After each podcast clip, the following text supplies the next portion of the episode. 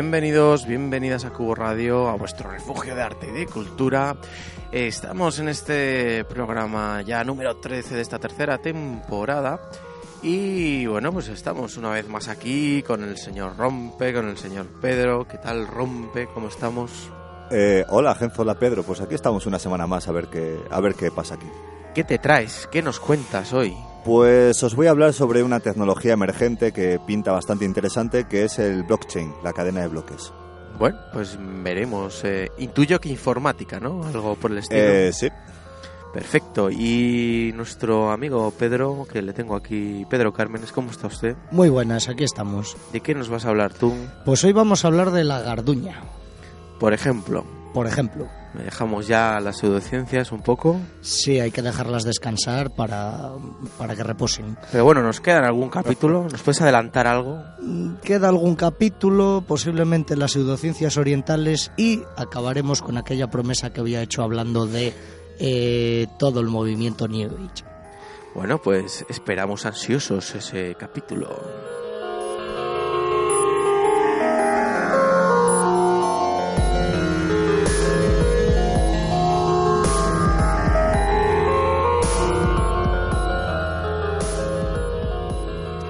Bueno, y hoy, pues para la primera pieza musical, eh, tenemos por fin, por fin, redoble de tambores a los Panics. Creo que No, de verdad. bueno, sabéis que después de, de creo que cuatro grupos de que hemos puesto, o tres por lo menos, de que también se llaman Panics, contando esa bonita anécdota, bueno, pues por fin vamos a poner a los Panics, estos Panics que yo quería poner desde el principio, y que es este grupo de Baracaldo. Vamos a poner una pieza, bueno, el audio de esta pieza es, en- es de, de un concierto, y además de hace ya un pila de años, entonces bueno, de alguna manera el audio no es muy allá, pero la verdad que os recomiendo encarecidamente este grupo. Si toca cerca de vuestras camas, allá donde dormáis, pues, pues, tenéis que ir a verlos porque son cañeros, son buenos, eh, llevan ya muchos años haciéndolo, la verdad que francamente bien y, bueno, pues merece, merece la pena mover un poco las caderas y dejarse llevar por ah, la música de, de esta gente. Así que vamos a escuchar a los Panics. La eh, pieza que vamos a escuchar en concreto es eh, Shotgun Beast, así un poco eh, pronunciado de aquella manera. Está así que eh, os lo prometido es deuda. Aquí tenéis a los verdaderos, a los únicos, a los inevitables, los Panics de Baracaldo.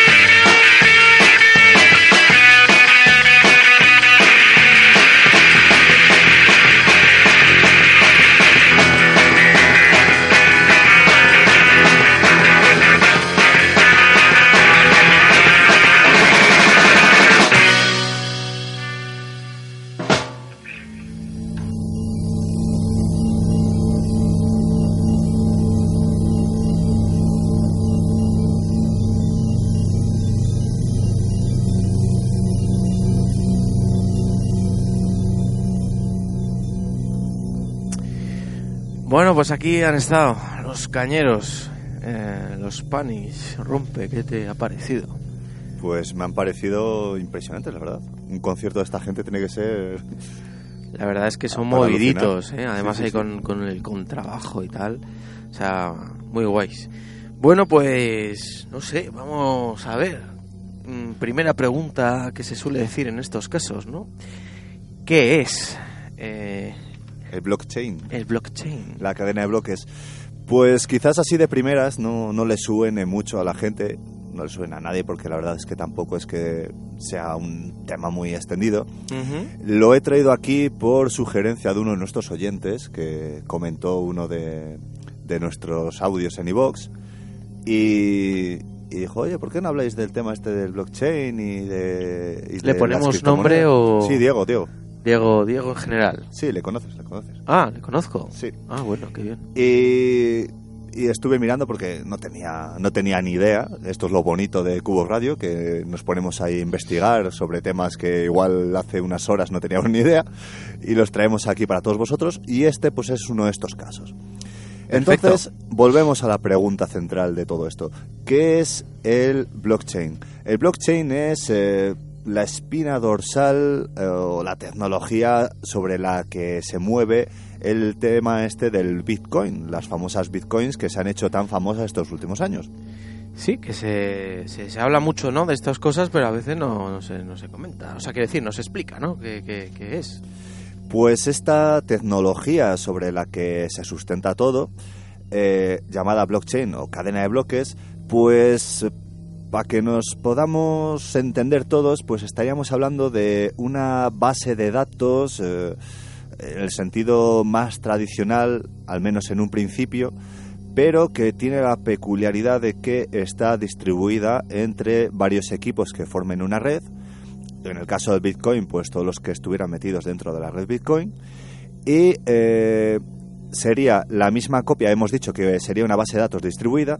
Esto significa que eh, todos los ordenadores de esa red tendrían exactamente la misma copia y eh, esa base de datos eh, solo permite la escritura, o sea, no podríamos modificarla libremente, todo el mundo podría leerla, sería el contenido de esa base de datos sería pública, pero no podríamos ni, eh, ni modificarla ni borrarla. Bueno, sí podríamos borrarla, pero no sería relevante porque eh, habría copia en otros ordenadores.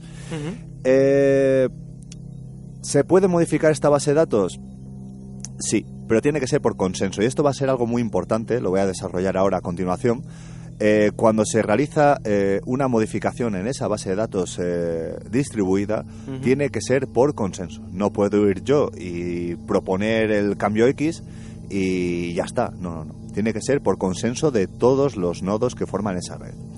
Todos tienen que estar de acuerdo, ¿no? Exactamente. Entonces, eh, tendríamos eh, una especie como de libro de acontecimientos o, en el caso del Bitcoin, que estaríamos hablando de transacciones económicas, pues una especie como de libro mayor, donde estaría eh, todas las transacciones que estamos realizando eh, de forma pública para todo el mundo y eh, pues con unas copias que, que, bueno que se van sincronizando y se van actualizando ellas solas. Mm. Bueno, esto para empezar.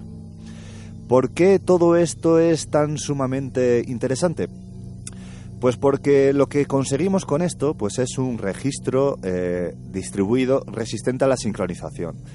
Y, eh, y esto es lo igual con lo que deberíamos quedarnos. eh, se pasa un poco de eh, los, las relaciones de confianza que, que se destilan en este tipo de transacciones. ¿A qué nos referimos con el tema de las relaciones de confianza? Pues que hoy por hoy, cuando nosotros realizamos eh, transacciones económicas o realizamos cualquier tipo de gestión, tenemos unas entidades, como por ejemplo son los bancos o determinados organismos gubernamentales, que son los que lo gestionan. Y nosotros confiamos en esas, en esas, Pues, en esos organismos Vamos. Confiamos en que eh, los datos que nos dicen son de verdad, que tenemos el dinero que nos dicen y que eh, los datos que hay pues eh, son buenos porque son organismos de confianza. Cuando no es así, pues eh, entonces un banco estará haciendo bien su trabajo. no, bien, bien, nos fiamos de los bancos en Cubo Radio, sí. Pues Sí. Entonces, eh, claro, todo esto eh, viene muy a colación de, de, Mm. bueno, de- del espíritu que sale de- detrás de la creación del Bitcoin, que es un poco, pues, pasar de, de esas... eh, desconfiamos del sistema económico, del sistema financiero mundial y eh, generamos un sistema en el cual, pues, esas relaciones de confianza pasan a ser un poco por unanimidad y pasamos de, de los bancos, pasamos del gobierno y como que se autorregula todo.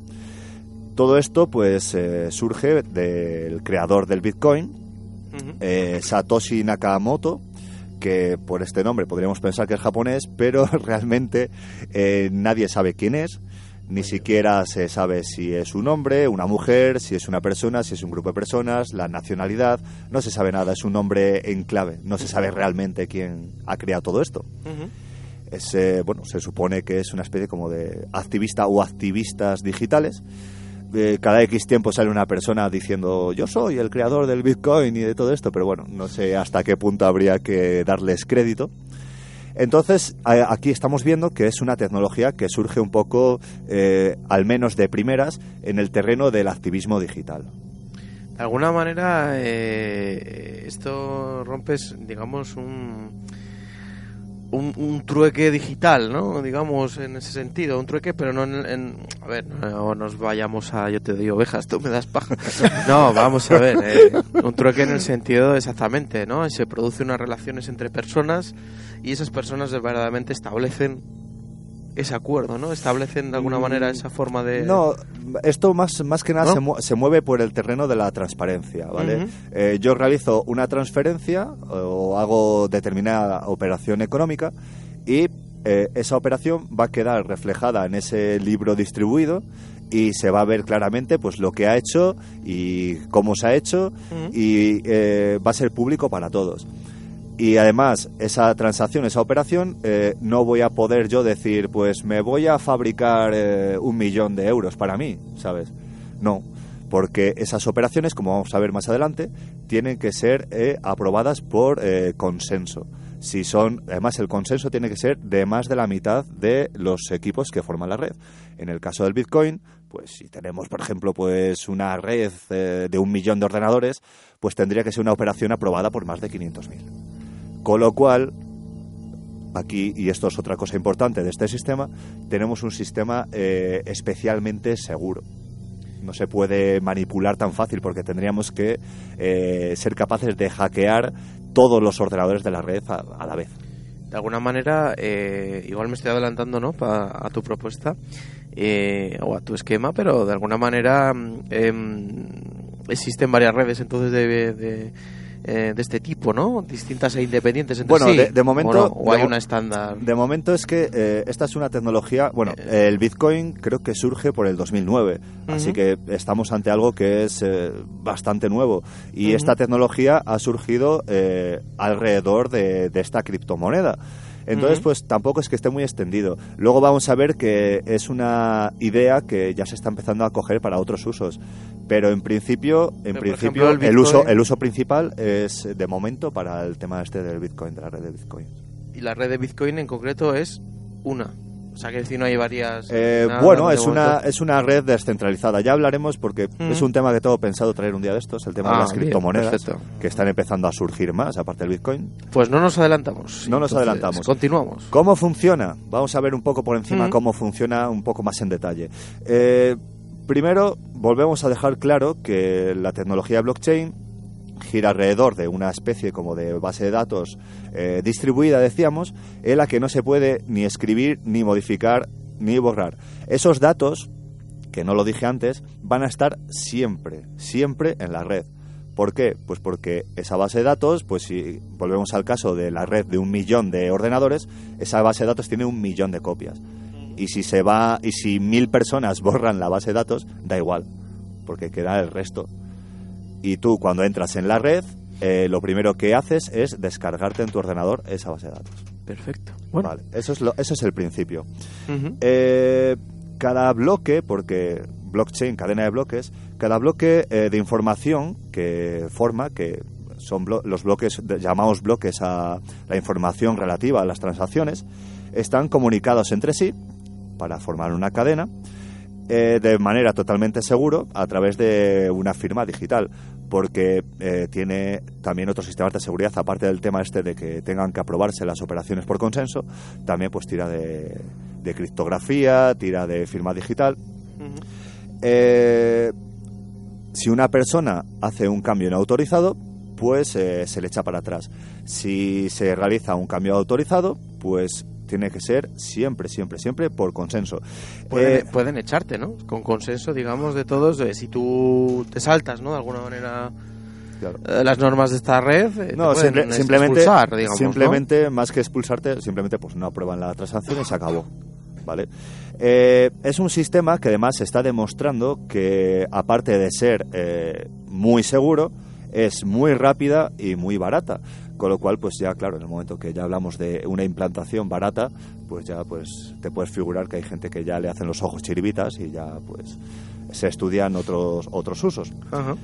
Eh, los, eh, la cadena de, de bloques, de, por ejemplo, en el caso del Bitcoin, volvemos un poco al Bitcoin, que tampoco no quiero meterme tampoco mucho en detalle, eh, tendríamos información de todos, todas, todas las operaciones que se han hecho. O sea, si decimos que el Bitcoin ha empezado su andanza en el 2009, si nosotros nos metiéramos en la red de Bitcoin, veríamos todas las transferencias en esa base de datos que se han hecho desde el 2009. Y cuando digo todas, son todas. Y están ahí de manera pública disponibles para todas las personas. Esto no es como cuando un juez le solicita papeles a un banco, ¿no? Y dice, "Hombre, no sé, no sé dónde No, los no, he no. puesto. Aquí transparencia total. Y además, aparte de transparencia, también tenemos privacidad porque eh, en ese en ese libro mayor, en esa base de datos, Ah. aparece pues que se ha realizado una transacción entre varias personas o organismos, pero no necesariamente tiene que entrar en detalles de quién es, ni nombres, ni nada. pero, Bueno, eso es en principio lo que se puede hacer con ello. Obviamente, pues eh, también tiene la opción de que la- de que no de que no haya privacidad, de que puedas dar tus datos. ¿Por qué? Pues porque el Bitcoin, pues bueno, no nos engañemos, se utiliza también para fines un tanto ilegales también, claro. Claro. Entonces, pues, eh, graci- eh, gracias a esa privacidad Bueno, que te lo- puede proporcionar, pues... También los bancos oficiales eh, se usan para... Sí, sí, a fin de cuentas es lo decir, mismo. eh, a ver por dónde va el dinero de... Acaba en los bancos, ¿no? El dinero de los narcotraficantes, el dinero de las armas, el Todo, dinero- todo lo que inventa el ser humano acaba teniendo un uso turbio. Claro, el 3% de Silván, el 3% de Puyol, el 3% de, de Rajoy, en fin, eh, acaba en los bancos también, ¿no? Claro. Entonces tampoco no nos alarmemos. Menos en mi cuenta acaba en cualquier lado. Decimos que esta tecnología se llama blockchain, cadena de Mm. bloques. Y eh, como podréis imaginar, pues es un poco el centro de todo. Eh, ¿Qué es esto de la cadena de bloques y cómo se construye? Pues decíamos que eh, una cadena de bloques es un registro de todas las transacciones que tienen lugar, que se empaquetan, pues bueno, en bloques. Estos bloques son verificados por una figura que se llaman los mineros. Seguramente habréis oído los Mm. mineros de bitcoins, seguramente, que están ahora muy de moda. Eh, el momento que se verifican esas cadenas, que son correctas, pues eh, se pasan ahí el- la verificación en los nodos de que, bueno, lo que decíamos de por consenso, y el momento que se da el visto bueno, esos cambios, que serían esas nuevas transacciones, se actualizan a la vez en todas las copias de esa base de datos que hay en la red. O sea, tendríamos una base de datos que estaría actualizándose automáticamente a la vez en todos los equipos. Así que siempre tendríamos información eh, actualizada siempre y cuando esas transacciones fueran aprobadas. Bueno, de alguna manera ya habrá algún ordenador que alguna vez pueda caer, ¿no? Estas cosas pasan en la red eléctrica, etcétera. Pero bueno, Claro, pero- supongo que en el momento que vuelva a estar activo, zas, ¿no? Claro, pero ahí está, ahí está, ahí está una de las ventajas de ser distribuido, que se pueden caer pues los que quieran, ¿sabes? Que Mm. siempre va a haber una copia online.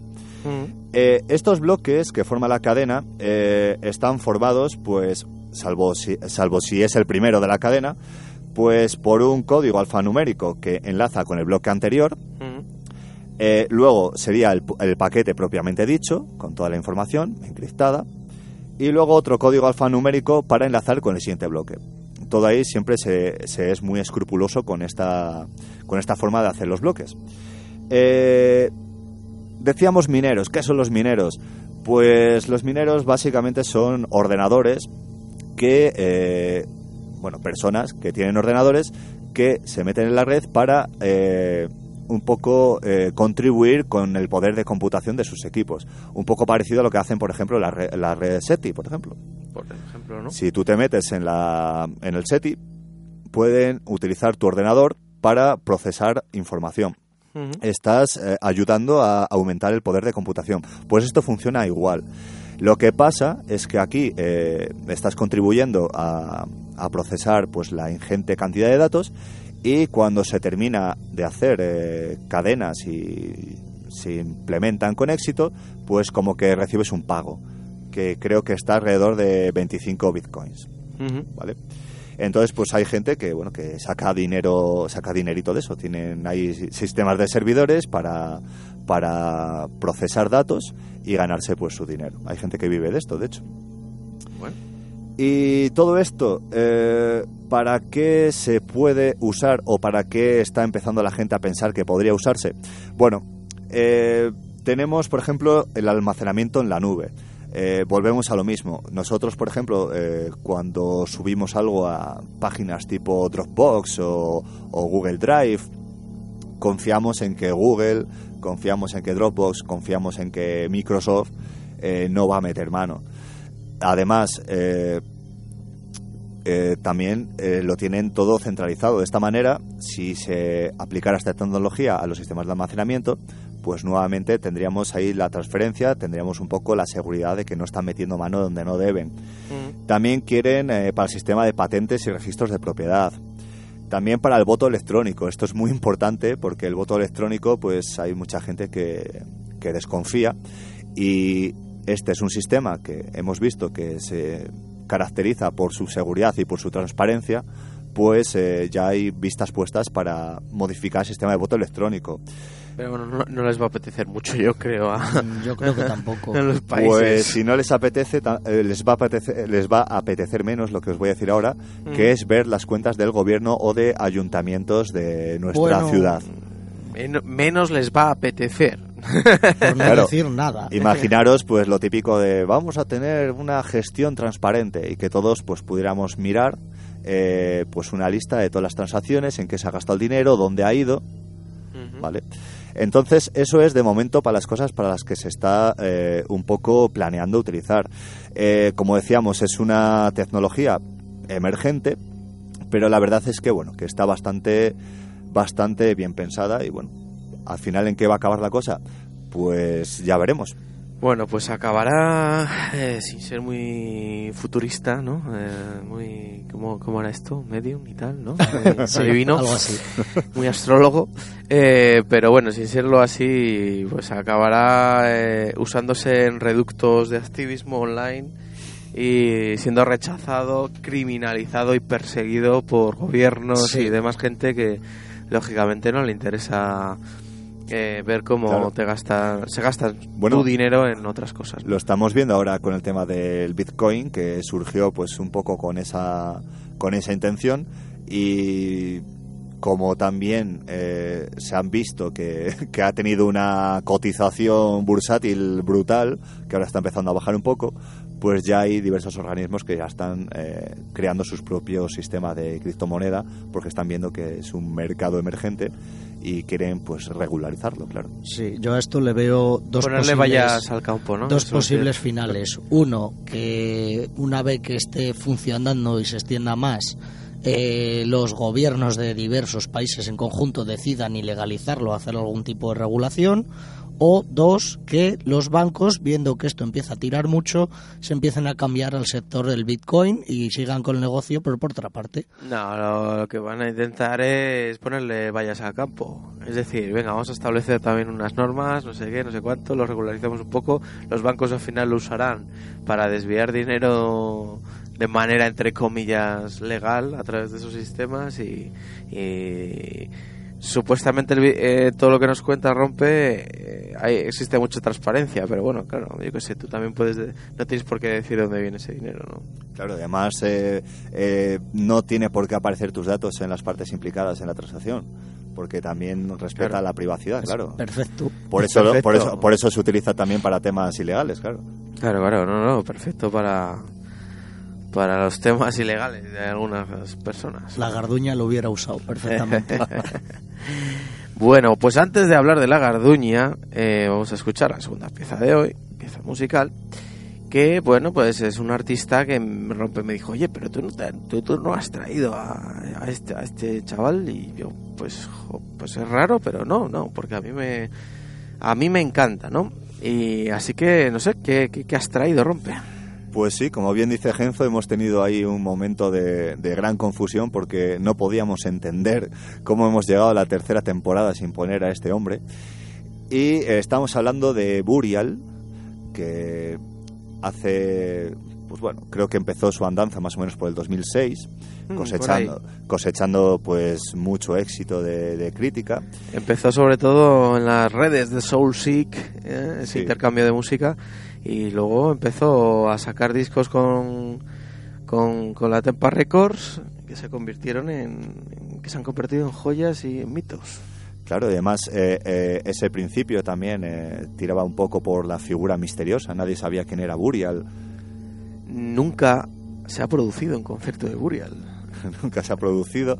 Pero bueno, por lo visto creo que ahora ya el misterio creo que ya ha sido creo que ya ha sido desvelado y es un artista que realmente yo bueno yo lo, lo he descubierto por mediación de Genzo en su momento y como anécdota os puedo contar que, que yo creo que ha sido de las pocas veces que me he puesto a escuchar música de, de un artista y me he quedado pues literalmente atrapado. Me acuerdo yo que he tenido temporadas de estar mirando por la ventana, escuchando la música de, de Burial, mirando las nubes y quedarme ahí pues eh, mirando al horizonte diciendo, pero qué narices, atrapado completamente. Que hace el tiempo libre, rompe. Sí, sí, sí, sí, sí. Aprovecha, o sea, increíble. Mm, No, pero así sí, que es sí, sí, se lo recomendamos a nuestros oyentes porque la verdad es que consigue Mm. unas atmósferas, consigue unos sonidos. Decir que bueno empezó empezó lógicamente hablando, hablar de Tempa Records es hablar de, de Dubstep, eh, Dubstep el de verdad, eh, no, no, no las prostituciones posteriores de la industria. Eh, hablamos de Dubstep, hablamos de oscuridad, hablamos de texturas, hablamos de, de un trabajo fantástico que la Tempa Records pues ha, lleva- ha llevado a buen término en muchos discos desde el 2004 por ahí. Y bueno, pues Burial ha sido uno de los buques insignia. Aunque se sepa quién es, eh, bueno, ha, habi- ha habido muchos posibles nombres anteriores, incluso Sí. se especulaba que un gran nombre de la música estuviera detrás, ¿no? Y que fuera como otro proyecto paralelo. Al final sí, parece ser que, que- que es un chaval inglés, eh, pero bueno, se sabe por un artículo ahí que salió en una revista, que tampoco es que haya salido ahí el chaval, hola, ¿qué tal? Soy Burial, ¿no? Eh, eh, no, efectivamente, eh, y está la anécdota esta de que él, de que, por ejemplo, eh, Code 9, que es eh, bueno pues el, que fundó Tempa Records y el que llevó otro magnífico artista, creo que lo hemos puesto, ¿no? A Code 9, y si no hay que ponerlo a Code 9. Eh, pues em, pues eh, otro magnífico productor y artista, pues él sí sabe, sabía desde el primer momento, lógicamente, quién es Burial. Eh, de hecho, se aceptó ese artículo como que era Burial porque Code 9 dijo, venga, vale, sí, es, es este, y ya un poco por cansancio. Y, pero eh, eh, Code 9 le llegó a, a, Burial a, decir, oye, mira, que, que me están abrazando ah, pues para que vayas a actuar a un sitio, ¿no? Y le llamaban del Sonar, le llamaban de un montón de festivales a nivel mundial.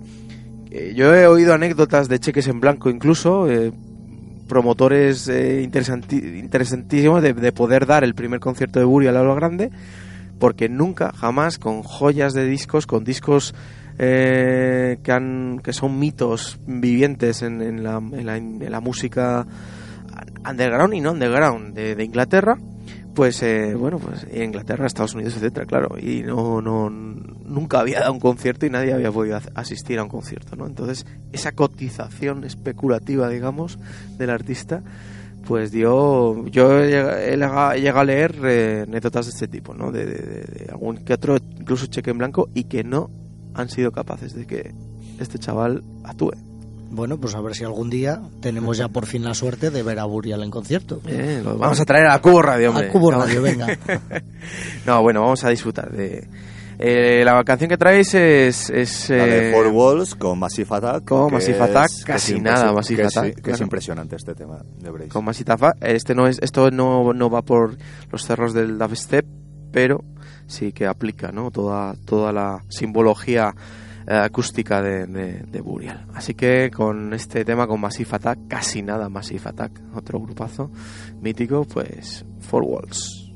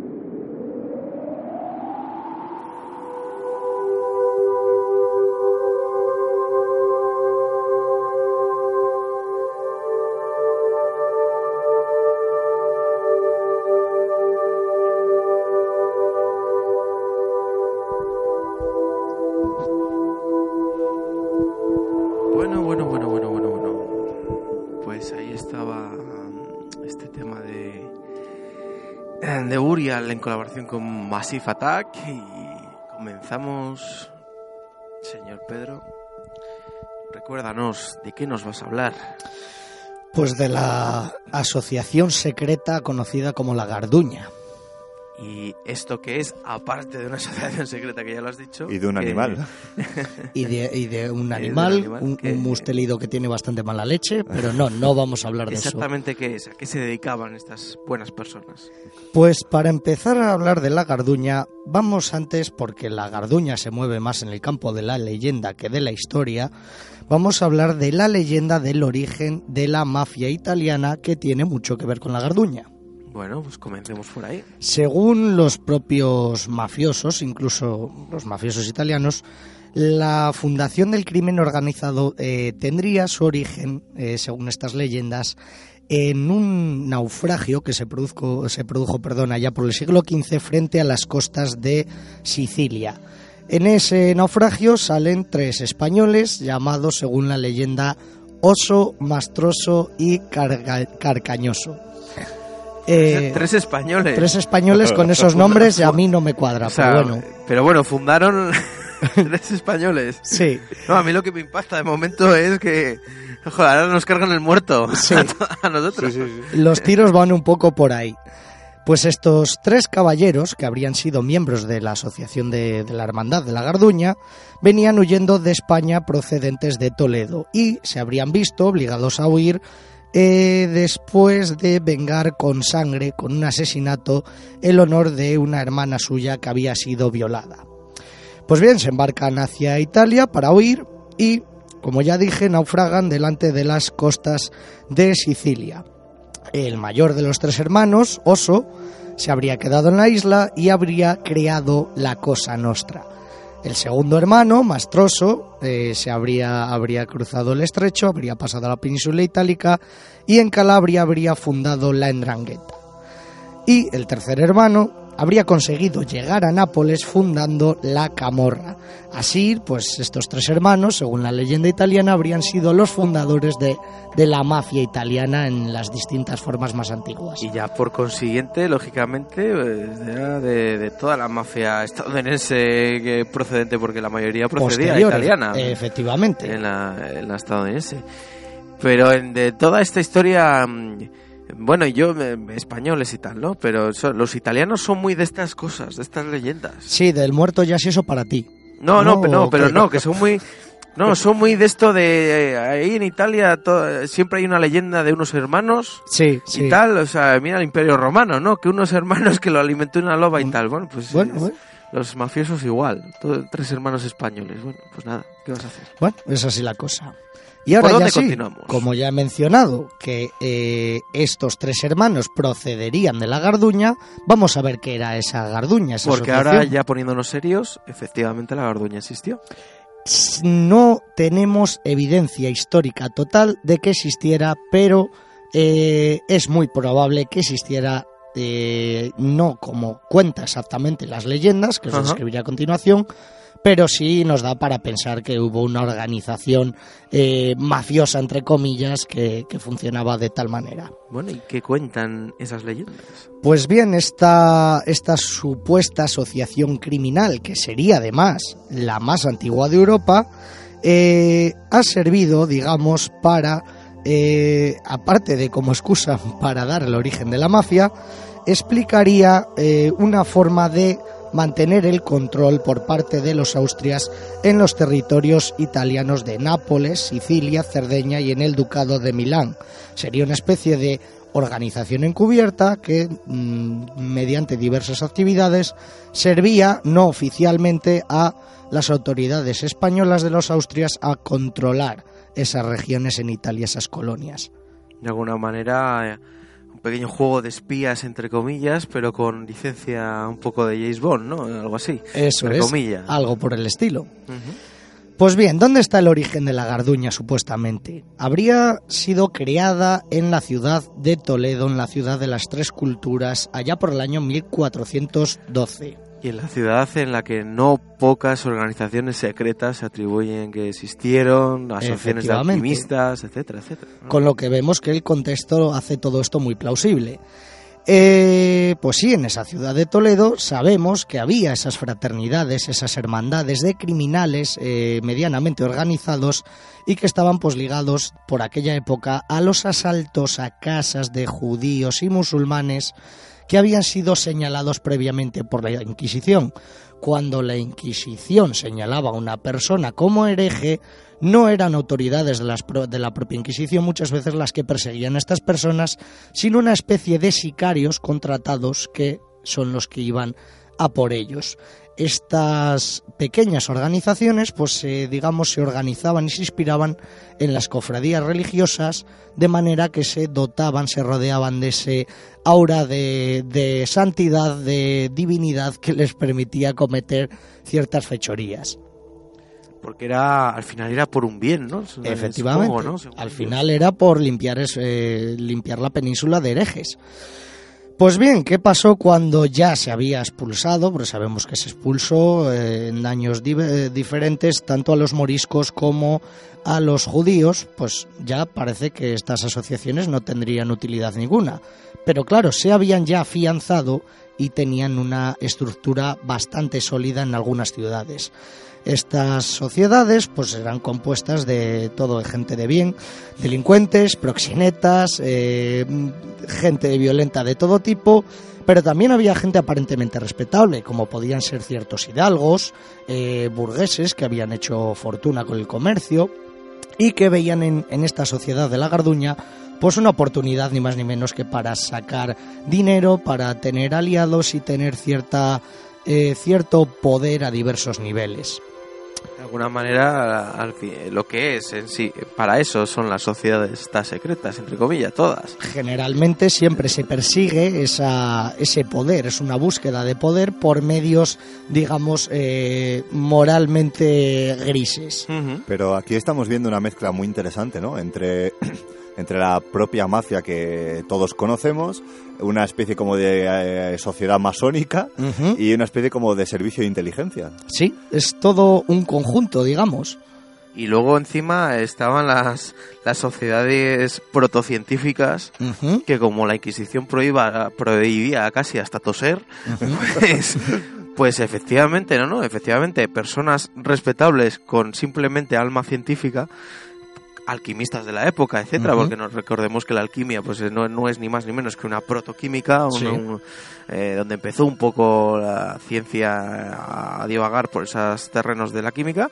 Eh, bueno, pues al final muchas veces se tenían que aliar con esas otras sociedades un poco más criminales para conseguir precisamente los productos o Eso otras es. cosas. Al final todo será aquello un holding de un comunidades de, bueno, va, a ver cómo tú eres un poco así rarete y malo, pero va, Claro. si me consigues un poco de esto y del otro, Ciertas actividades, pues claro, vemos que se tenían que hacer de forma clandestina porque todas no había otra manera. Claro, claro, Eso claro, es. Pensemos que este contexto es muy propicio para lo que estamos contando porque estamos en un momento de la historia de Europa muy peculiar. El sistema feudal está cayendo. Eh, estamos en el momento de unificación de los reinos de Castilla, Aragón, eh, la consecución del imperio español, pero en un momento en el que todavía no hay un Estado como tal, hay una especie de vacío de poder, no hay un poder unificado. En ese contexto, obviamente, es donde es el perfecto caldo de cultivo para que surjan este tipo de organizaciones que no son del Estado, que no son de la Iglesia, que no son de nadie, pero que están ahí y que funcionan de alguna manera. Y que al final estas instituciones oficiales se valían de ellos. Efectivamente. Bueno, continuamos. entonces. Bueno, pues con todo esto, la Garduña ya para finales del siglo XV, eh, como ya dije, había surgido en Toledo, pero se empieza a establecer en Sevilla y de hecho es allí donde supuestamente estaría su sede. Eh, unas décadas después, se escoge, digamos, o 13 de estos hombres que forman parte de la Garduña, todos gente de bien, como ya dije antes. Esto, eh, esto de los 13, ¿eh? eh, los Suena un 13 poco- suena ya muy, ¿Cómo, cómo, cómo escriben las leyendas? ¿eh? ¿Verdad? Es que eso es maravilloso. pues esta serie de bandidos y delincuentes se reúnen en la capital de la capital andaluza, en Sevilla, pues para designar por votación, todo muy democrático, eh, puestos de mando y establecer una jerarquía en la sociedad. Eh, también dictan un código de contraseñas para anunciar pues eh, persecuciones, eh, riesgos de investigación y para transmitir sus mensajes de todo tipo. Vamos a ver si queréis cómo, cómo era esta organización compleja. Eh, bueno, pues esa asamblea lo que hizo fue establecer tres grados, tres niveles de importancia dentro de lo que era la Garduña. Estos grados, a su vez, pues se dividían también en especialidades.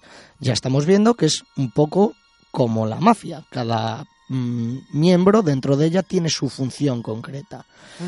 Bueno, en el grado más bajo, en el grado inferior, tendríamos a los chivatos, las coberteras y los soplones.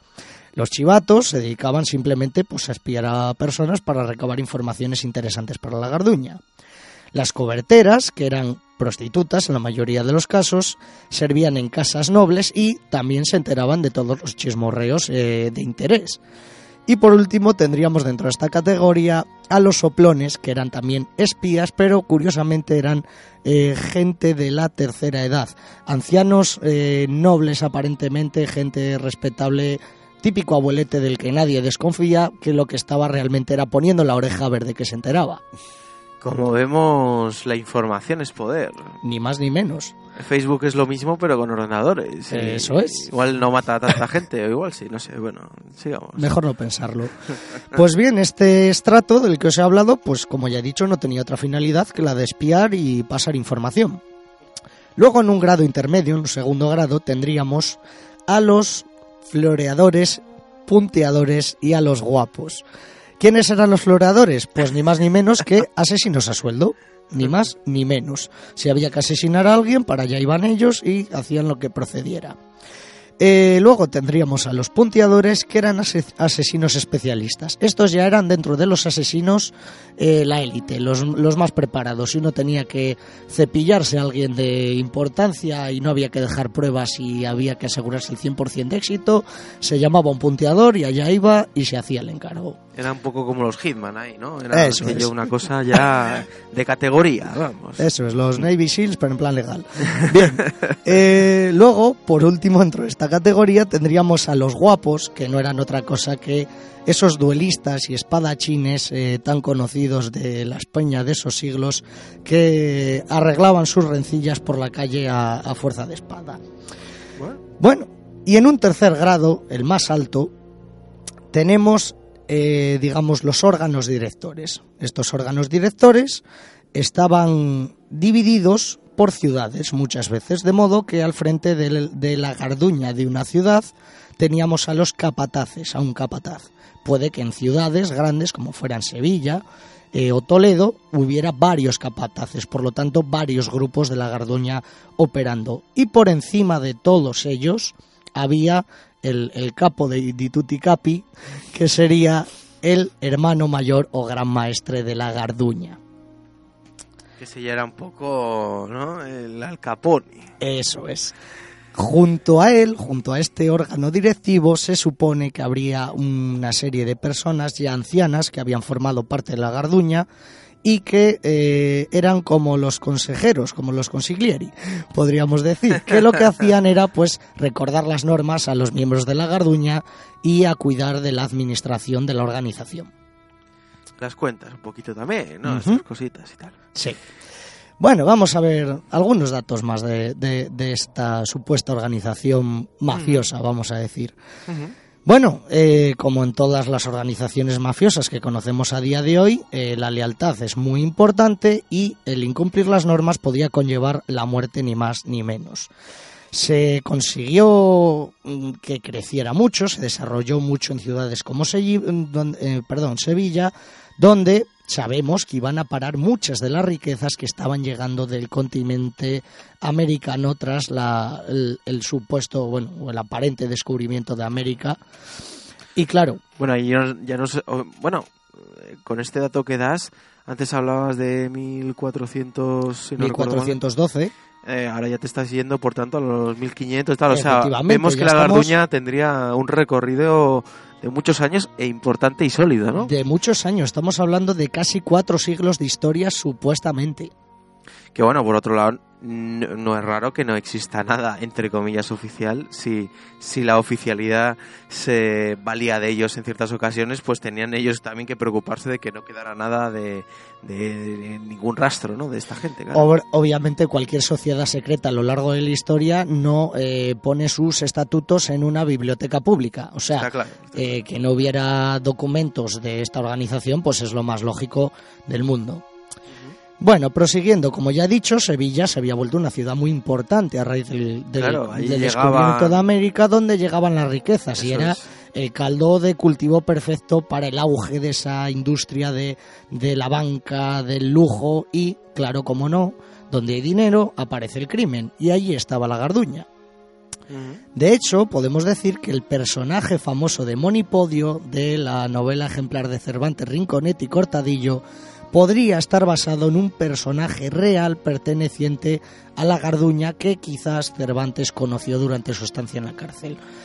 Eh, obviamente esto no dejan de ser más, es- más que especulaciones, pero sí que eh, por las leyendas que se cuentan de la época y en conjunción con estos datos entrevelados que nos dan algunos autores de la época, sí parece muy posible que existiera esta organización. Bueno, pues hasta, hasta entonces lo vemos todo muy... Bueno, nos suena todo familiar, la verdad. Sí, no, no es descabellado. Pues bien, la Garduña sigue creciendo, es evidente que funciona y eh, además de su sucursal en Sevilla, ya abre en Madrid, en Toledo, en Valencia, teniendo además otros eh, perdón, colaboradores en otras ciudades de la península. Eh, hasta principios del siglo XIX se supone que fueron cada vez infiltrándose en capas más altas de la sociedad, de modo que dentro de la Garduña y asociados a ella tendríamos a personas muy importantes tales como alcaldes, gobernadores, jueces, eh, personas importantes dentro de los gremios y quién sabe si también incluso gente de la monarquía. Eso ya nos suena incluso más posible. ¿Por qué no? Y podríamos decir incluso reciente. Bien, eh, los delitos de la Garduña, como ya he dicho, pues los más variados que podáis imaginar, igual que pasa con las mafias eh, a día de hoy. Allá donde hay un delito que genera dinero, tenemos una mafia. Con el caso Garduña nos pasaría lo mismo, desde raptos, violaciones, secuestros, eh, competiciones de rescate, claro, y un botín a cambio, eh, atracos a diligencias, a bancos, a otro tipo de comercios, eh, falsificación de moneda, incluso estamos hablando en el siglo XVI y XVII de falsificación de moneda. Y por supuesto, asesinatos por encargo y coacciones de todo tipo a, a Claro. personas varias. Entiendo que lo más fácil también en la época, extorsión. Extorsión, es, más decir, menos. a un noble un noble que además es enemigo igual de un poco natural de- de- del noble que sí pertenece a la Garduña o tal, pues extorsionarle era lo más, ¿no? Lo más normal. Bueno, es curioso decir que la organización conocida como Santa Hermandad, que a todos nos sonará, aparece justo en el momento en que la Garduña está supuestamente en su mejor momento. La Santa Hermandad se creó en 1476 y es posiblemente el primer cuerpo policial, por así decirlo, organizado de Europa. Se trataba de un grupo de gente armada que pagaban los concejos, los ayuntamientos, y que se dedicaban a perseguir a los criminales. Este organismo, la Santa Hermandad, habría sido instituido por la reina Isabel la Católica en las Cortes de Madrigal de 1476. Y lo que habría hecho era unificar a esas distintas hermandades que habían existido desde varios siglos atrás en los reinos cristianos y que se dedicaban a mantener un poco el orden, pero no de manera oficial y dependiente de la corona. Pero por ejemplo la Santa Hermandad sí podemos asegurar que su existencia eh, fue algo oficial, ¿no? Efectivamente, la Santa Hermandad, como ya digo, es eh, considerado casi el primer cuerpo policial, eh, entendido como tal, eh, de Europa. Esta Isa, ¿eh? Qué, qué pionera en todo. Qué, ¿eh? qué pionera en todo. ¿Eh? La Inquisición, tal, la, la- la Inquisición española, ¿no? O sea, en fin, todo. Era Una fenómena. Era una fenómena. Sí, la verdad es que sí. Mucho antes que Hitler. eh, eh, Se fue en contra de los judíos, joder. era- Qué tía. Bueno, Innovadora cuanto menos. sí, ojalá alguna vez en este país en el que estamos, se, de verdad, los reyes católicos se les llame por su nombre, ¿no? Y Hay que decir también, ojo, no, es- no es cuestión de, de no todo es malo, vale. bien. pero bueno, eran otros tiempos también, eso hay que decirlo. Eran otros tiempos, pero Ahora, bueno, lo- lo- lo sin duda está- cabe que eran, eran de los reyes europeos más genocidas Sí, y más sí. O macabras. sea, lo que está bien está bien, Que lo que todos está eran mal está malos, ¿eh? mal Pero- y lo malo era malo ahora y era malo hace cinco siglos, efectivamente. Pero a toda costa, lo querían todo a toda costa, esta Sí. gente. O sea, y, y les funcionó y lo hicieron bien, ganaron. ¿Y esta Santa Hermandad qué pasó con ella?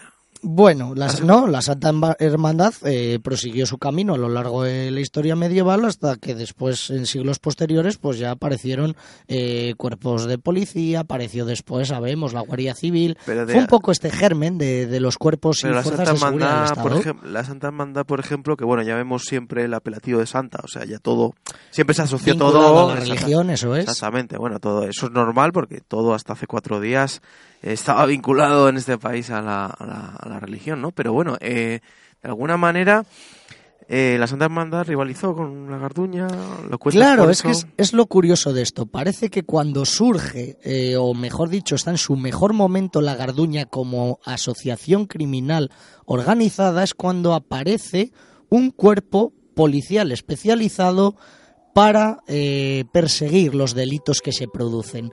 Eh, no deja de llamar la atención, pues es lo que decimos. Es como si en un momento de la historia la creación de la Santa Hermandad eh, respondiera a la necesidad de perseguir esos delitos no como se había hecho hasta entonces, sino ya de manera organizada y oficial. Que está claro que todo lo que suele surgir, suele surgir por necesidad. Entonces, Efectivamente. Vendría a darnos una pista ¿no? sobre la Garduña. Pues sí, darlo como apunte curioso, vamos a decir, porque no sabremos Mm. si efectivamente la creación de la Santa Hermandad responde a la necesidad de perseguir a los garduñistas. Bien, ¿qué pasó con la garduña al final? Como todo en esta vida tiene su fin, la garduña también.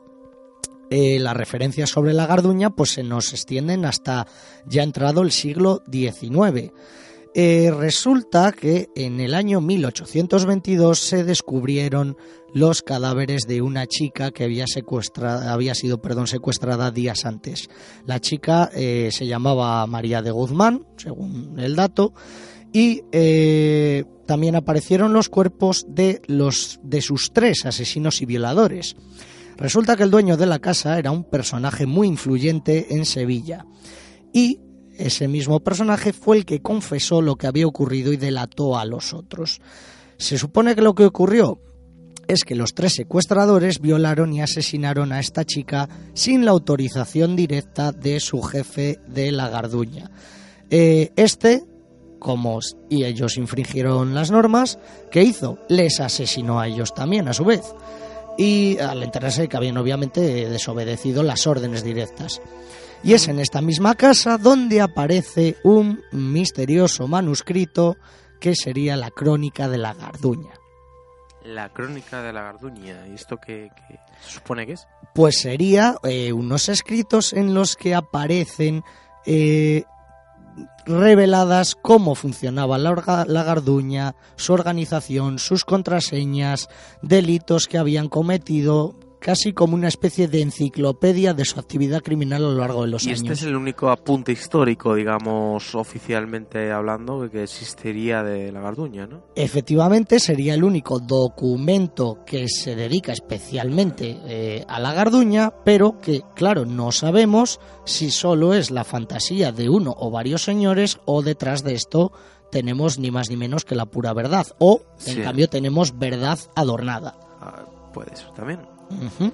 Y bueno, ¿y qué pasó ¿Qué- con todo esto? Pues qué pasó, que con este libro en la mano y viendo lo que era aquello, que no era otra cosa que una organización criminal, eh, vamos, en- con todas las letras, los jefes de la Garduña fueron ajusticiados en la Plaza Mayor de Sevilla en este año que ya he dicho, 1822. Unos supuestos jefes, ¿no? Entendemos. Eh, eso es, las cabezas de- del gremio criminal.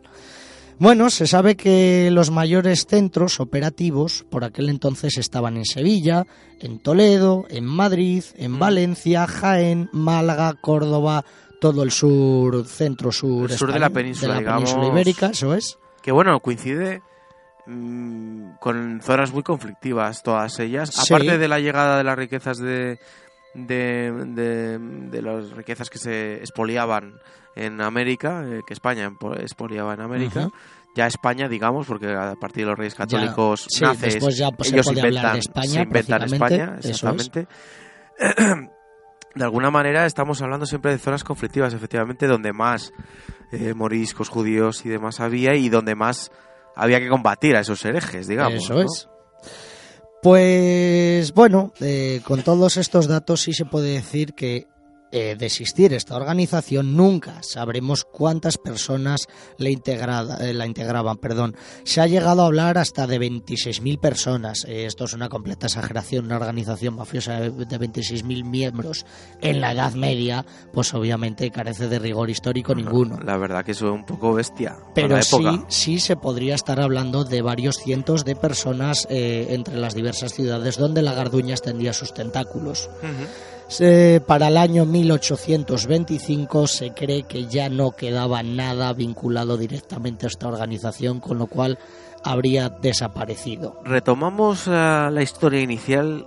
Eh, ¿Cuándo supuestamente se produce esa leyenda de esos garduñistas huidos y que tiene como tiene como, como origen eh, tiene como origen a las asociaciones criminales en, en Italia? Bueno, ¿Cuándo estaríamos hablando más o menos, vaya. Eh, estaríamos hablando del siglo XV, si mal no recuerdo. O sea, después, digamos, eh, no muchos años después de aparecer la Garduña como tal. O sea, de alguna manera estaremos hablando en, en época de auge, entre comillas, o cuando la Garduña estaba operando, Cuando ya estaba operando, pero no tiene pero- nada que ver con el final de la Garduña ni nada. No, no, no. o sea, no, la cosa nuestra y todo esto tiene Claro. años a porrón. Habla- hablaremos de esto ahora, porque eh, es curioso, como ya dije, que los mafiosos italianos vinculen el origen de su actividad mafiosa a una leyenda que nos pone de protagonistas a, a los españoles. Eh, según los historiadores, y en esto están todos de acuerdo, la mafia italiana no aparece hasta el siglo XIX eh, en un contexto también muy peculiar. Pensemos que Sicilia fue un territorio por el que pasaron varios conquistadores, eh, no estaba bien controlado desde Italia. También pensemos que el Estado italiano no surge hasta muy tarde, hasta ya pasada la Edad Media en plena Edad Moderna, 1800 y pico. Y había mucha controversia, ¿no? Entre los estados vaticanos, entre el resto de Italia, bueno, en fin, era un contexto muy complejo y en ese contexto es donde eh, durante la revolución industrial aparecen pequeños grupos de personas que en un principio se suponen están para defender al pero que acaban derivando en una serie de personas que se dedican a defender los intereses de los terratenientes locales, para lo cual, pues si hay que quemar campos, se queman, se dan palizas, se extorsiona, y ese es el verdadero origen de la mafia italiana, siglo XIX. Claro, aquí estamos hablando de que atribuyen un, un- un origen mucho, mucho más antiguo. Estaríamos hablando del siglo XV o XVI como muy tarde y no tenemos ninguna evidencia histórica de que la mafia existiera para esos siglos todavía. Hombre, sí es cierto que, que en, eso, en todos esos siglos que hablas, eh, el sur de Italia y Cerdeña y demás, eh, siempre se, se ha estudiado, y, bueno, quiero decir, a nivel histórico, siempre, o sea, la historia encajaría en el, en el sentido de que no serían los únicos eh, criminales que huyen desde España y desde Francia y tal, a, que huyen por, por sus fechorías o por lo que fuera Sí, y que huirían a ese sur de Italia y demás, no, pues, no generando una organización criminal, pero sí Claro. huyendo a esas zonas, pues eso, más un poco como se suele decir, un- a zonas más un poco que eran un poco sin Dios, ¿no? Era Sí, aquella un poco zonas que están un poco al- más- eso es. un poco cruda, ¿no? no controladas por los gobiernos, los estados y que están, pues siempre la se propia puede España al cuando de la ley. claro, la propia España cuando tenía esos territorios le costaba mantener al- esos territorios cierta estabilidad porque eran territorios complicados, imposibles, y territorios incluso que el- desde, desde la península, pues mira, déjales que se maten, o sea, no No eran Es- territorios conflictivos. Claro. Hablando de la corona, incluso ya de Aragón, ¿eh? No Sí, hablo sí, de. Me remonto ahí. O sea, Es, eh, se sabe que, a ver, había mucha gente en la península que si cometían aquí delitos, pues a lo mejor se iban a zonas, eh, en teoría, bajo control español, pero un poco al margen de, de ese control real, como podía ser el, el reino de Nápoles, de ahí que se establezcan esas relaciones. Obviamente ese origen eh, en los tres hermanos españoles pues es pura leyenda, solo tenemos que fijarnos en lo bien y lo bonito que cuadra todo, ¿no? Tenemos tres hermanos que se establecen en tres regiones y que crean tres organizaciones mafiosas distintas. Mm. Obviamente todo esto es leyenda, aunque sí que pueda tener un trasfondo de verdad, ¿por qué no pensar que algún garduñista también actuaba en los reinos de Nápoles o en Sicilia o en Cerdeña. No es, no es descabellado, obviamente. Pero, ¿por qué viene todo esto de la garduña? Eh, sabemos que a lo largo del mundo existen diferentes organizaciones mafiosas que tienen sus propias culturas, sus propios ritos, sus costumbres, su forma de actuar. Sí. Eh, podríamos hablar de la mafia italiana, de la china, de la japonesa, de la mexicana, de la mafia estadounidense que no deriva de otra que no sea la italiana y la irlandesa. Y de los italianos y irlandeses, precisamente, huidos. Se repetiría un poco la historia. Se repetiría. Efectivamente, de hecho es que Italianos huidos eh, de la justicia toda italiana. ¿no? la atribución del nombre de Cosa Nostra a la mafia siciliana no es realmente la mafia siciliana, sino a la mafia italiana y se supone que eh, este nombre aparece durante un Sí. discurso en una reunión de, no sé si fue de Lucky Luciano, que hablando de sus actividades debió decir algo así como, bueno, para mantener esta cosa nuestra y se quedó con Cosa Nostra. Claro, o sea claro. que el, el título de Cosa Nostra, digamos, es bastante reciente, ya estamos hablando del siglo XX. Y además, eh, en fin, como... la eh, y las invenciones de la mafia italiana son muchas y Sí. múltiples las invenciones que a día de hoy se siguen haciendo por narcotraficantes, etcétera. Invenciones me refiero eh, de distribución, de organización, de cómo distribuir la droga, cómo venderla, como tal, ¿no? Esas pizzerías, las famosas pizzerías, ¿no? Sí, de la mafia sí. italiana Tal cual. eh, en Estados Unidos, ¿no? Pues bien, como decía, eh, parece que muchos países tienen sus propias mafias y nosotros decimos, ¿y qué pasa? ¿En España no, no tenemos nosotros una, una mafia con nuestras propias costumbres? Pues bueno, parece que el rescatar históricamente un poco esta organización que es la Garduña se hace desde ese punto de vista romántico, entre comillas, porque la mafia, dentro de lo que es, que es crimen y delito y no es más que eso, y obviamente tiene toda la reprobación de la sociedad, la mafia tiene ese encanto de sus leyes internas, de ese honor, de ese respeto, eh, de esa ayuda, con lo cual a la gente parece que le resulta menos, menos desagradable que cuando hablamos de la delincuencia común, Existe, ¿no? sin, es- existe sin duda una mitología alrededor de la Claro, mafia. Que, bueno, al final, una organización mafiosa puede ser. ah, Pues han sido muchas monarquías en Europa y la propia española. Eso Por es una ejemplo. mafia. ¿Por qué? Porque comete. mat- no, es verdad. Cometen crímenes. Lo que pasa es que como ellos controlan las leyes, pues están bien vistos.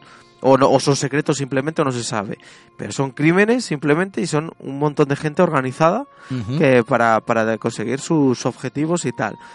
Eso es una mafia, básicamente es eso. Ahora que tenga acento italiano o que lleve sombrero o que no, pues es, eh, no tiene nada que ver, está claro, ¿no? Las organizaciones políticas hay alguna también mafiosa. es secundario y ahí quería llegar eh, para terminar el tema. Pues bien, mm, a día de hoy, y sin saber todavía si existió la Garduña o no, pero como ya digo, para nada es descabellado pensar que existiera, sino con todas las atribuciones que se le hacen, al menos como sí como organización más o menos eh, jerarquizada y con un control de las actividades que se hacían nos preguntamos, bueno, y en mafia, o sea, perdón, en España no tenemos una mafia como tal. Bueno, pues Genzo creo que ha respondido bien a esa pregunta. Eh, recuerdo, no hace tantos años, cuando todos oíamos las noticias por la televisión y nos reíamos de los italianos diciendo, madre mía, cómo está el país, que hasta el presidente del gobierno está vinculado con la mafia, a qué niveles está la mafia, la mafia lo ocupa todo y todos están en el ajo.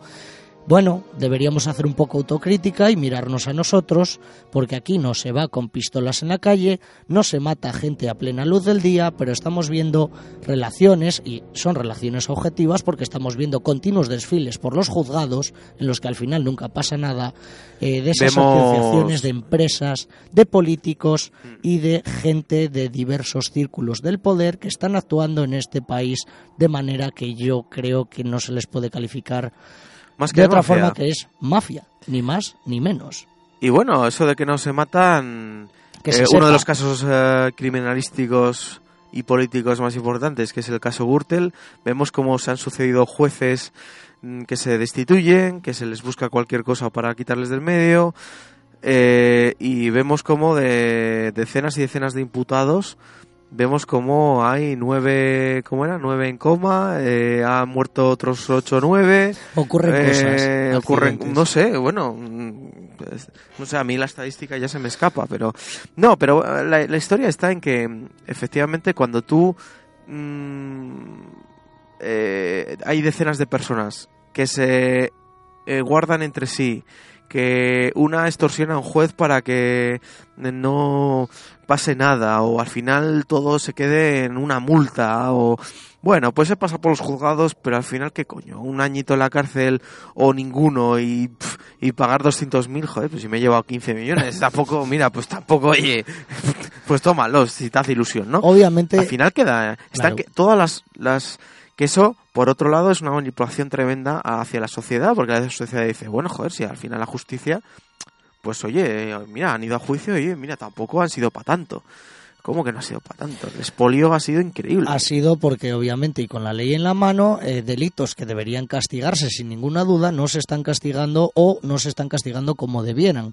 En el momento en que hablamos de mm, un conjunto de personas de estratos diversos, procedencias diversas del sector privado, del sector público y otra gente que actúa como intermediarios y que no se conocen, y vemos esa conjunción y colaboración de personas que pueden influir incluso en las fuerzas y cuerpos de seguridad del Estado, en el poder judicial, en la política. Cuando hablamos de esto, eh, estamos hablando de organizaciones mafiosas, de crimen organizado en estado puro. Se puede llamar como quiera, porque llamarlo mafia es muy feo y sobre todo cuando incluye a personas que deberíamos, digamos, admirar como ciudadanos. Pero es que ya hemos visto que a veces desde la admiración eh, es el mejor vehículo para hacer cosas que no se deberían hacer mientras miramos otro lado. Vamos a dejarlo aquí porque si no hacemos un programa de cinco horas y media porque Sí. yo me enciendo me caliento y empiezo a llamar eh, hijos de puta a todos. Bueno vamos a si me permiten la expresión pero bueno poco menos merecen gente que que bueno que permite no que familias enteras lo pasen mal mientras ella ellos se lo llevan crudo no vamos a dejarlo aquí. Vamos a escuchar la última pieza del día que ya eh, que ya nos toca. Y vamos a escuchar una pieza llamada ah, Soda de vamos a escuchar a Cesaria Évora que para aquellos que no la conozcáis pues sin duda sin duda es la gran voz o de las grandes voces que ha dado África. Es una de las artistas eh, cumbres eh, sin, vamos de, la música africana y, en este caso por ende la música caboverdiana que es de donde es ella y donde vivió la mayoría de, de, de su vida no por dar algún apunte muy sencillo pues Cesaria Évora murió a los 70 años en el 2011 hace bien poquito en Sao Vicente en una de las islas de Cabo Verde y nació en Mindelo otra otra de las ciudades caboverdianas allá por el 41 no sin duda es conocida por eh, muchos nombres. El éxito, digamos, discográfico de reconocimiento fue muy tardío, fue prácticamente a los 50, 50 y algo de años, pero ella a los 16 años empezó su carrera musical. eh, en un momento en el que poco menos que una mujer eh, se dedicara a eso era mujer de mala vida, ¿no? Cesaria Évora sin duda tuvo que luchar contra el machismo, tuvo que luchar contra mucha gente para simplemente cantar, para simplemente disfrutar, para simplemente hacer música. Sin duda se convirtió en, en un mito, se, se, le llamaba la reina de la morna, la morna es, digamos, el jazz que se produce en Cabo Verde, ¿no? Y bueno, pues fue una mujer que nunca uh, tuvo tres hijos con tres hombres distintos, nunca quiso casarse con ningún hombre, ella decía que nunca permitiría que, un hombre uh, la dijera lo que tenía que hacer en cada momento.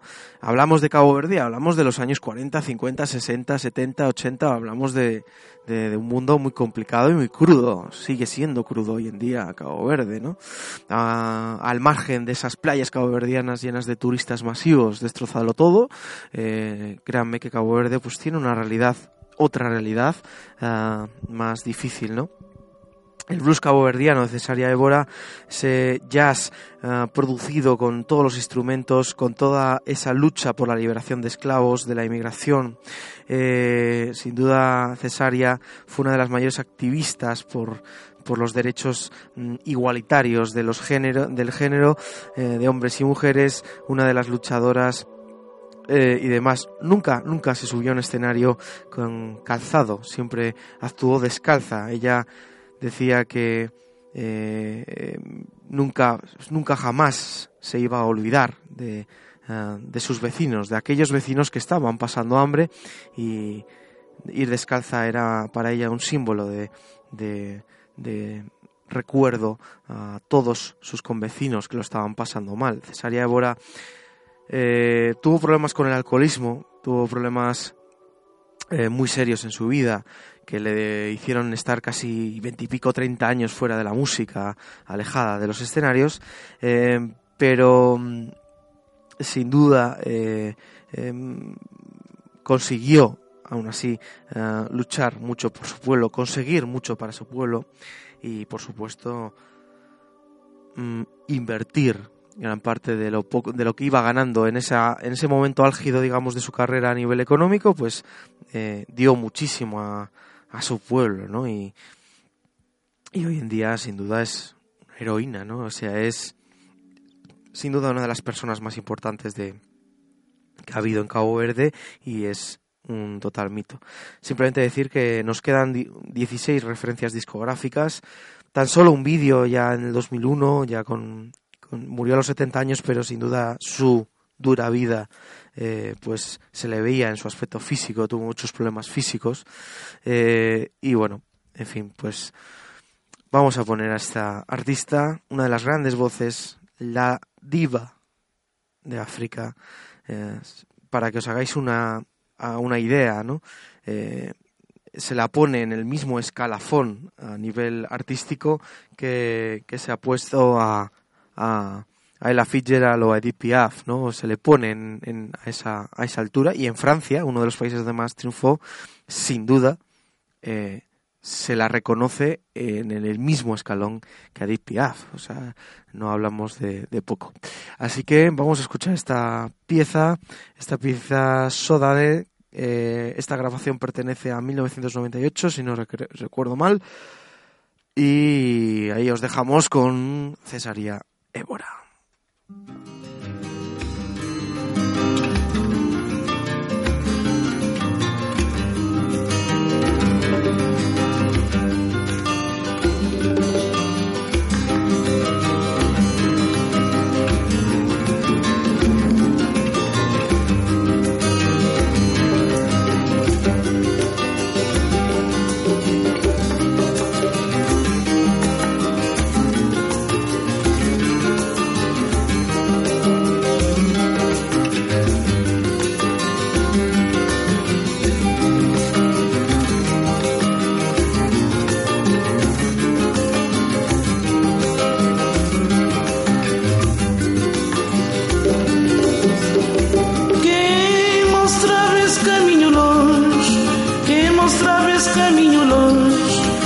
Esse caminho para Santo Tomé. Quem mostrava esse caminho longe, quem mostrava esse caminho longe, esse caminho para Santo Tomé. Saudade, Saudade, saudades minha terra, San Inclau. Saudade, saudade, saudades minha terra, San Inclau. Quem mostrava esse caminho longe, quem mostrava esse caminho longe, esse caminho para Santo Tomé. Quem mostrava esse caminho longe, quem mostrava esse caminho longe, esse caminho Santo Tomé. Saudade, saudade, saudades minha terra, San Inclau. Saudade, saudade, saudades minha terra, San Inclau. Se vou escrever, muito a escrever. Se vou esquecer, muito a esquecer. Até dia que vou voltar.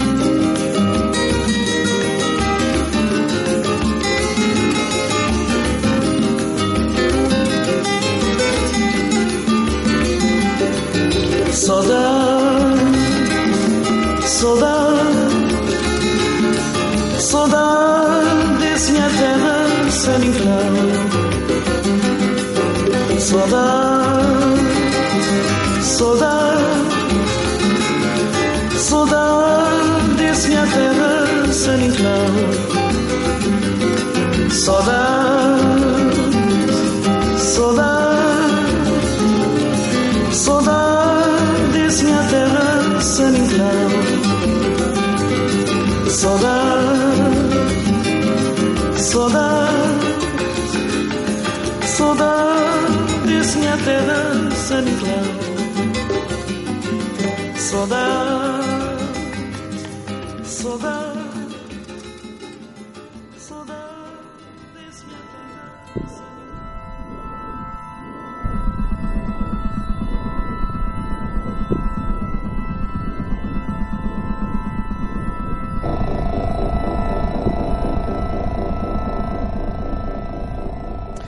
Bueno, bueno, pues simplemente mm, nos vamos a ir despidiendo. Y, bueno, pues ahí dejamos, ¿no? A Cesárea Évora, la verdad, artista, eh, aquellos que no la conozcáis, por favor, pues tenéis que conocerla, ¿no? La diva de los pies descalzos, así se llamó su, su disco, en su primer disco, eh, o referencia discográfica en el 88, ¿no? Y, y bueno, la verdad que, que una luchadora, una activista y una grande, ¿no? De la, de la música eh, africana y, y- que nunca, nunca se cansó de, de denunciar, de, de, tirar para adelante y, y sobre todo, ¿no? Eh, que, que, digamos, sembró cátedra en Cabo Verde y en otros países de alrededor para que eh, la mujer pudiera ¿no? Conseguir adquirir derechos y, y la verdad que Cabo Verde en eso pues es sin duda pionera en, en, en- en derechos eh, y en libertades en, lo que es ah, el continente el continente africano ¿no? bueno nos vamos a despedir ya. Pedro rompe. Nos vamos a ir eh, dejamos ya este programa número 13 de esta tercera temporada y ya nos vamos acercando al verano. No sé si nos vamos acercando ya casi casi no quedarán muchos programas de esta tercera temporada 10 o más 10 o por ahí no menos no sé porque más o menos ya estamos en abril. Ya y veremos lo que sale. ya veremos lo que sale no a ver dónde vamos dónde nos acogen para el último programa este año a ver dónde nos dan techo ya veremos. Pero bueno seguro que en algún lado nos darían nos darán nos darán techo así que nos quedamos con estos dos temas. Pedro. La cosa nuestra, ¿eh? La cosa, eso debió de decir algún que otro político, la cosa nuestra, esto, esto es nuestro. Esto es nuestro. Hacemos lo que queremos con él. Rompe los Bitcoin. Eh, ¿Para cuándo? En breve, ¿no? Pues sí, en breve haremos ahí un tema de criptomonedas. Bueno, pues nada, nos despedimos. Sean felices. Eh, os dejamos con esta pieza de Liberty, evocadora un poco hacia el cosmos, ¿no? Eh, Habrá que huir a otro planeta para huir de, de esta banda de mangantes. Bueno, os dejamos, Cubo Radio. Muchas gracias por estar aquí, por escuchar vuestro refugio de arte y de cultura.